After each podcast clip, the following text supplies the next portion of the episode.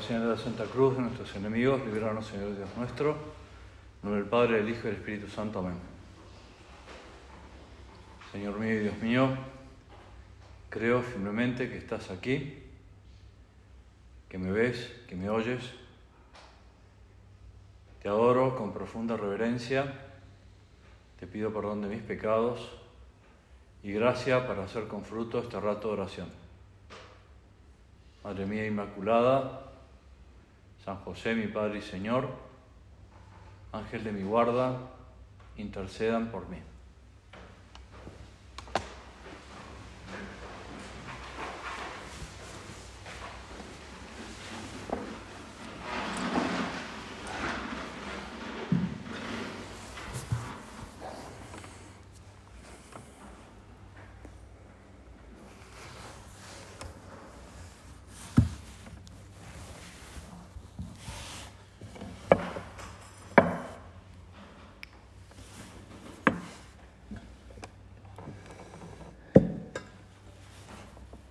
En el punto 384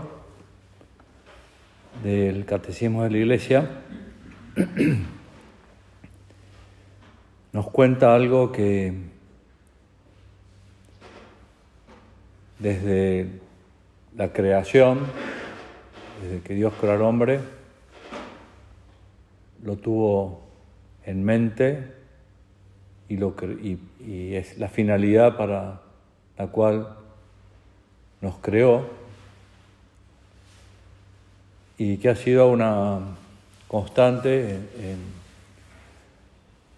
fue una constante en la predicación de Jesús y es una constante en, en el magisterio de la Iglesia y en la tradición,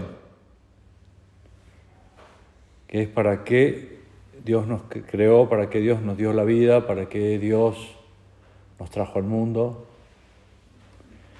que es importante tener siempre en la cabeza y en el corazón porque es una meta, una misión, un punto de llegada, ¿no? Cuando nos bautizaron, momento que nadie se acuerda porque vamos a salvo que uno haya sido bautizado de mayor, pero en general nos bautizaron siendo chicos, con pocos días o meses de vida. Pero sí que hemos estado en muchos bautismos de sus propios hijos, algunos de sus nietos, de amigos, hijos de amigos. El sacerdote le pregunta a los padres y a los padrinos, después de haber preguntado el nombre que han elegido, qué piden para fulanita o fulanito a la iglesia. Y si no están preparados los padrinos y las madrinas, dicen lo que, lo que se les ocurre, son todas cosas buenas, ¿no? Pero tienen que decir el bautismo. Pedimos el bautismo. Y que es lo mismo que decir, pido que esta bebé o este bebé llegue al cielo porque el bautismo es la puerta de todos los sacramentos y todos los sacramentos nos llevan, nos miran, quieren, pretenden, para eso nos los instituyó Jesucristo, para que alcancemos la vida eterna. El catecismo lo dice muy sintéticamente, Dios elevó al hombre para que tomara parte en su vida divina. Desde el momento mismo del bautismo hasta el momento que nos pida cuenta y por su infinita misericordia y por nuestra lucha durante la vida, el tiempo que Dios haya querido que estemos aquí en la tierra, pasemos a gozar eternamente de Él.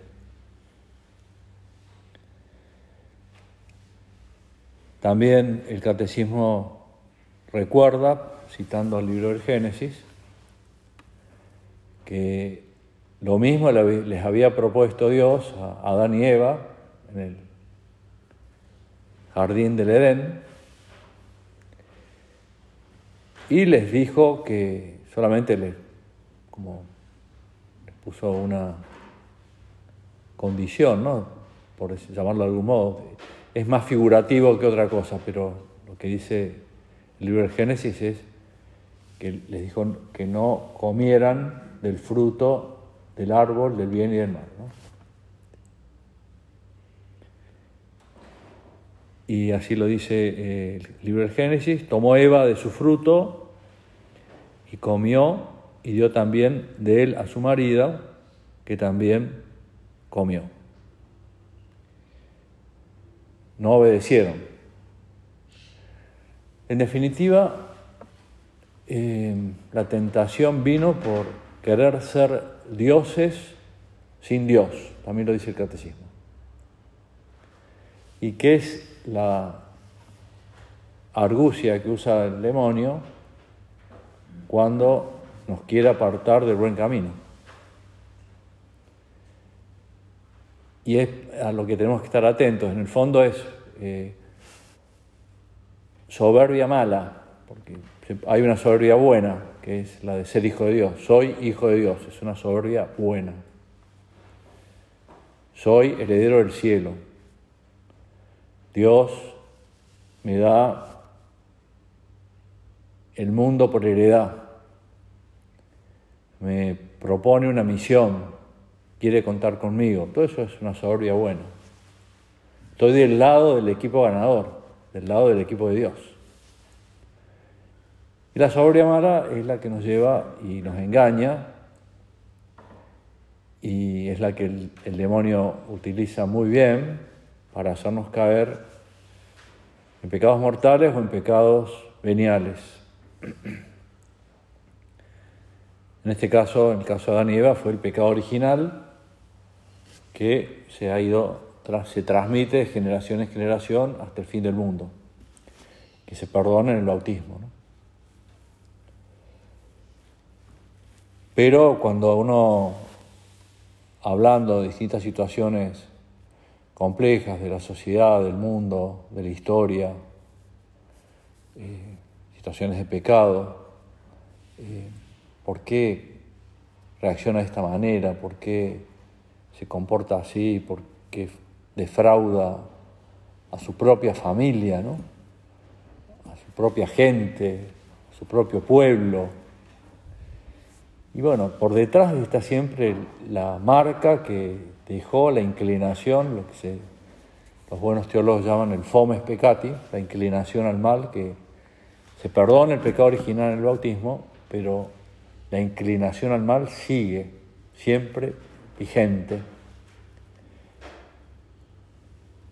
Y es por eso que San Pablo, cuando le habla a los primeros cristianos, los está evangelizando, catequizando, orientando,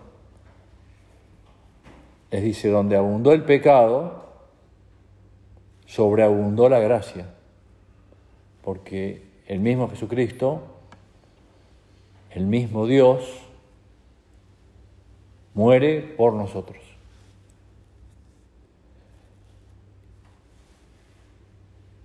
Era el único modo de saldar esa deuda que la humanidad había contraído con Dios. Y la deuda, como bien sabemos, se, se, se mide por la calidad del ofendido, por, o por quién es el ofendido. ¿no? En este caso es Dios, por tanto es una deuda de valor infinito, porque Dios es infinito, y solo Dios podía saldar esa deuda. El camino ya es una elección que hace la Santísima Trinidad. Decido que la segunda persona, decidimos que la segunda persona de la Santísima Trinidad tome cuerpo en las entrañas purísimas de María, sea un hombre como los demás, padezca, funda la iglesia, padezca, muere en la cruz y resucite gloriosamente. El pago es la muerte la pasión y la muerte de Cristo. Pero también podría haber sido otra cosa, porque, pero no, quiso, eh, para que nos quedara claro, el gran amor que Dios en su infinita misericordia, tiene por cada uno. Paga la deuda, funda la iglesia, nos deja los sacramentos, nos ayuda en este camino de santidad. No sé si saben que hay eh, varias, varias mujeres que han sido fieles del Opus Dei, que están en proceso de beatificación, ya hay una que es Beata, la Beata Guadalupe, que fue beatificada hace un par de años, pero hay otras que están en proceso, una de ellas, eh, una de las primeras, primerísimas, que es Encarnita Ortega, que fue mano derecha del fundador del Opus Dei durante muchos años. Eh, ella, llegado un momento, eh, tiene una enfermedad bastante seria, entonces tiene que dejar Roma y viaja a España, donde sigue trabajando y pasan bastantes años hasta que Dios se la lleva, ¿no? Pero cuando ya estaba, ya tenía como la, eh, sentencia de muerte, por decirlo de algún modo, por la enfermedad que tenía, que ya no había vuelta atrás, pero todavía estaba muy bien, ¿no? Me acuerdo que le hacían una entrevista en el canal de la Universidad de Navarra que se transmite por circuito cerrado en, la clínica. Y le preguntan a ella, Encarnita, eh, el día que Dios te llame, eh, ¿qué tenés pensado? Una mujer que no le tenía miedo a la muerte. Ni miedo a la muerte ni miedo a la vida vivía con gran intensidad todo y con mucha felicidad. Y dice, el día que, Dios me llame, cuando me presente ante el tribunal del Señor, después de haber escuchado la sentencia, que espero que sea Dios muy misericordiosa conmigo, si me voy al cielo, eh, lo primero que voy a hacer es ir a, a conocer personalmente y abrazar a Dios Padre, a Dios Hijo, a Dios Espíritu Santo, a darle un beso enorme a la Virgen, a San José, a mi ángel de la guarda. Y lo voy a buscar a nuestro Padre, a San José María, todavía no estaba ni siquiera beatificado cuando ella lo comentaba. También para agradecerle que haya abierto esta autopista para llegar al cielo a través de un espíritu que Él lo encarnó, que es el espíritu del Opus Dei. Ella era muy consciente de, de su vida, vivía en, como tenemos que estar viviendo todos sin obsesionarnos, ¿no? pero en un constante balance, que hice bien, que hice mal, que pude haber hecho mejor, pero muy confiada en la misericordia del Señor, de que el Señor le iba a ayudar, como le ayudó durante toda su vida, y también en ese último momento de encuentro con el Señor, de últimos días de su vida. Agradecerle a San José María que nos abrió este camino de santidad en la vida ordinaria, lo que hemos comentado ya más de una vez, lo que va del retiro. haber descubierto que esa inclinación al mal con la cual nos moriremos desaparecerá cuando pasemos a la eternidad, hemos tenido todas las herramientas para vencer.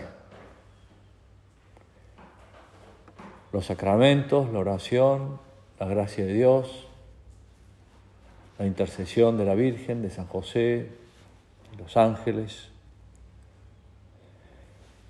Pero sabiendo esto, ¿no? Mi naturaleza es débil. También lo dice el catecismo. La naturaleza humana, como consecuencia del pecado original, quedó debilitada en sus fuerzas, sometida a la ignorancia, al sufrimiento y al dominio de la muerte, e inclinada al pecado que es con lo que tenemos que estar tenemos que estar atentos. Insisto también que tampoco es una obsesión, pero eh, el demonio sigue eh, muy activo, ¿no? Y lo que no lo sabe por demonio, lo sabe por viejo, y bueno, y sabe dónde, cómo puede hacer para que pisemos el palito y, y nos alejemos de Dios, ¿no? Pero nosotros también tenemos que saber que tenemos todas las armas para vencer, ¿no?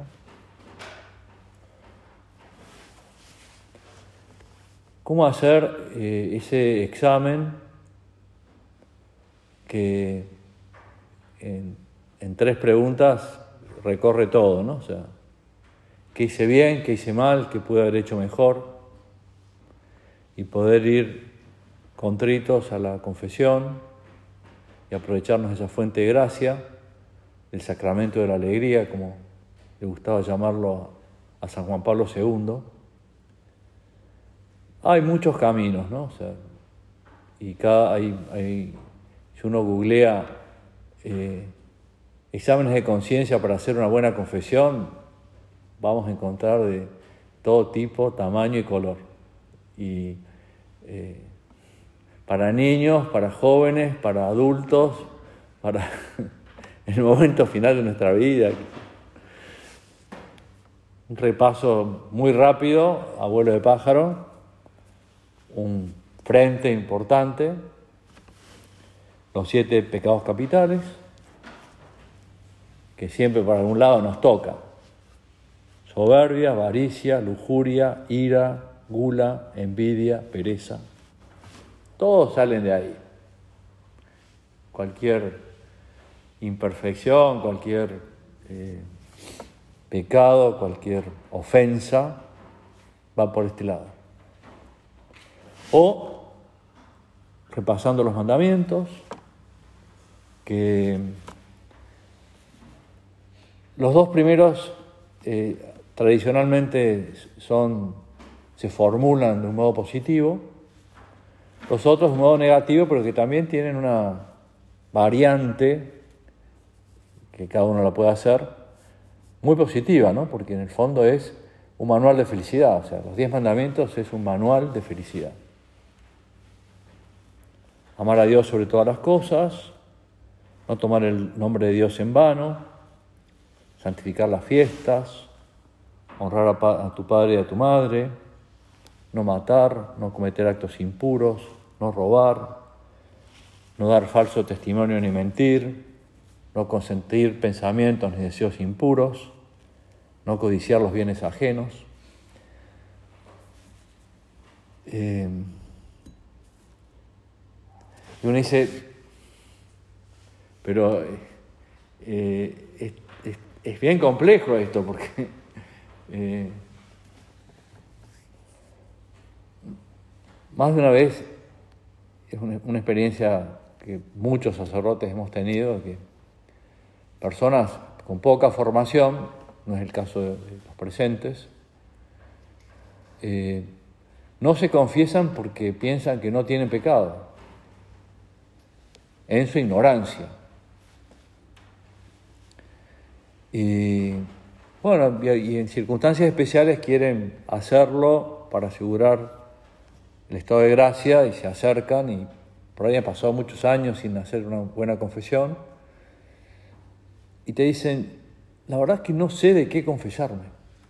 Piden ayuda, eh, uno intenta ayudarles, lo mejor es que cada uno, por nuestra cuenta, para hacer una buena confesión, la recomendación básica es hacer las cinco condiciones conocidas, ¿no? Examen de conciencia, dolor de los pecados, propósito, confesar los pecados, cumplir la penitencia. Pero ese, ese examen de conciencia es como intentar vernos como nos ve Dios desde la última confesión bien hecha. Y ahí es donde cuando hay ignorancia o falta de formación o, falta de rectitud de intención, también a veces pasa, perdón Señor, eh, no queremos ver donde lo que realmente está, ¿no? O sea, Y también es el demonio que intenta, siempre a la hora de hacer un examen de conciencia está el ángel bueno, que nos va diciendo, mira esto, esto y esto, el ángel malo dice, no, olvídate, no, le des importancia a lo que no tiene importancia. Hace unos días hablaba con un amigo que pasó una tragedia familiar muy, muy fea y que estaba feliz porque eh, su hermana, que lleva mucho tiempo sin confesarse, fue a confesarse. Y el sacerdote, también, perdón Señor, por los motivos que sean, no, lo juzgo, pero dijo, ¿por qué no comulgaste el otro día en misa? Me, preguntó, me contaba él que a su vez le había contado a su hermano. Y no, parecía mucho que no me confesaba y no, estaba en gracia de Dios. Pero no hace falta estar en gracia de Dios para comulgar. Dice, hay sacerdotes que dan esa recomendación. Por lo menos este, sí. Y no está en, está en un radio de acá de la chacra de 70 kilómetros, por decir.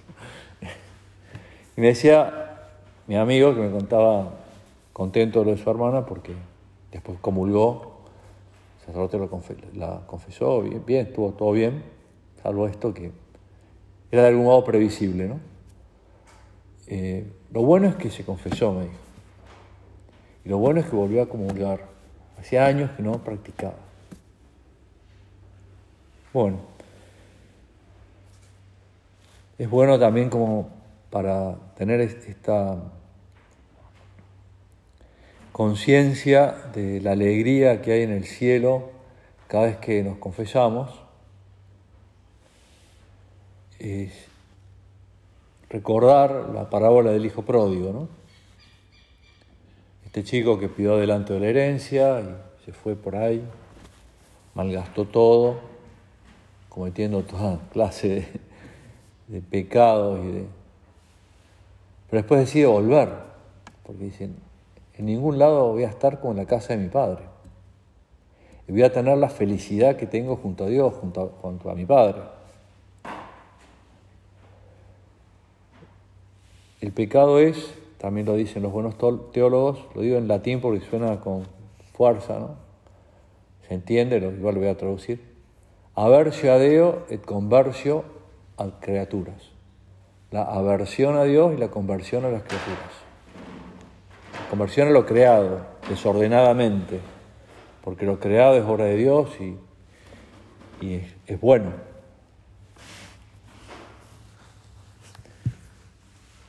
Tengo acá un, también un parrafito de este libro que me ha gustado tanto. Cuando habla de nuestra condición de pecadores, que en la misa de esta mañana lo, volvimos a decir, y, varios, varios momentos de la misa, que es el momento más importante de nuestro día, nos reconocemos pecadores. comentario que me parece muy luminoso, ¿no? El Señor no sufre ni se siente ofendido por lo que el pecado supone para Él, sino por el daño que nos hace a nosotros mismos. El pecado hace daño a uno mismo. Por eso a las mujeres que lloraban camino al Calvario, Jesús les dice, no lloren por mí, lloren más bien por ustedes mismas y por vuestros hijos, porque el daño del pecado es personal. Dios sigue siendo Dios y Dios quiere nuestra felicidad y por eso nos ha dejado, además de la confesión, que es un sacramento, también otros caminos para pedirle perdón, ¿no? Sin embargo, lo más sorprendente es que el Señor no se queja, no se enfada, no se, no se enoja, no se cansa. El Papa en las primeras homilías que tuvo siendo Papa, la primera, si mal no recuerdo, la segunda, la primera fue el inicio del pontificado, la segunda fue comentando el Evangelio de la mujer adúltera, nos decía, no se cansen de pedir perdón porque Dios no se cansa de perdonar. No se cansa. Incluso si alguna vez le hemos dejado poco espacio en nuestro corazón, no se aleja de nosotros dando un portazo. Dios siempre se queda cerca, sin hacer ruido, como oculto en los sacramentos, con la esperanza, la esperanza de Dios en vos y en mí y en toda la humanidad, de que volvamos cuanto antes a permitirle hospedarse en nuestra alma. Es muy lindo esto porque es, es ese Dios tan bueno y tan grande que dice, yo te perdono, yo estoy dispuesto a perdonarte todo, todo, todo es todo. Pero tenés que querer ser perdonado. Es más, decíamos recién las condiciones para una confesión, el dolor de los pecados. ¿Cómo es eso del dolor? Es un dolor físico, un dolor del alma, un dolor... Y en parte es la vergüenza de lo que, cuando uno se confiesa y dice lo que, lo que se arrepiente, ¿no? Es parte del dolor, ¿eh? Para, también el, haber sido, eh, haber estado ahí diciendo en, en la pasión, cuando Pilato pregunta al pueblo, ¿a quién dejamos libres? ¿A quién dejamos libres? A Herodes, preso con otros por haber cometido un montón de malicias y pecados, delitos, o a Jesús que se dice el Cristo. Y, la, la masa, el pueblo, enfervorizada por los sacerdotes, malos sacerdotes. Habla mal del gremio, pero bueno, lo dice el Evangelio, no sé qué. ¿A quién dejamos libre? A Barrabás, preso con otros por un homicidio. ¿Y qué hago con Cristo? Crucificarlo. Bueno, eso también es dolor, por eso es, tan saludable para el alma el repasar la pasión y decir, yo fui culpable de eso, ¿no? Muchos de los presentes ya me lo han escuchado, pero eh, me ayuda a recordarlo, ¿no? Aquella vez que fue un chico con un amigo a, hacer por primera vez el Vía Crucis, como lo harán esta tarde, y en un momento, en varios momentos se va diciendo después de cada estación, Señor, pequé, y todos contestan, ten piedad y ten, compasión de mí, ten piedad y compasión de mí. Y este chico que era la primera vez que lo hacía, su amigo iba leyendo todo y después decía, eh, yo voy a decir, Señor, pequé, y vos tenés que decir, ten piedad y compasión de mí. Llegó la cuarta estación, estaba muy metido en, las escenas del Vía Crucis, y lo paró al otro y le dijo, no, para, para un poquito antes de que vos digas, Señor, pequé, yo quiero decir algo. Sí, sí, estamos, los dos solos. Señor, yo también pequé. diciendo, no solo mi amigo, yo también, yo también. Y es que, sí, es así, ¿no? bueno, ¿quiénes son los culpables? Y todos, todos, todos los pecadores. Y, ahora, Señor, te volvemos a pedir por eso recién al empezar la oración te dijimos, te pido perdón de mis pecados. Bueno, vamos a pedírselo a la Santísima Virgen, ella que en las letanías la invocamos como puerta del cielo, abogada nuestra, auxilio de los cristianos, refugio de los pecadores. Te pedimos, Madre nuestra, que, como te decimos en el Ave María, ruega por nosotros pecadores, ahora, en este retiro, y en la hora de nuestra muerte.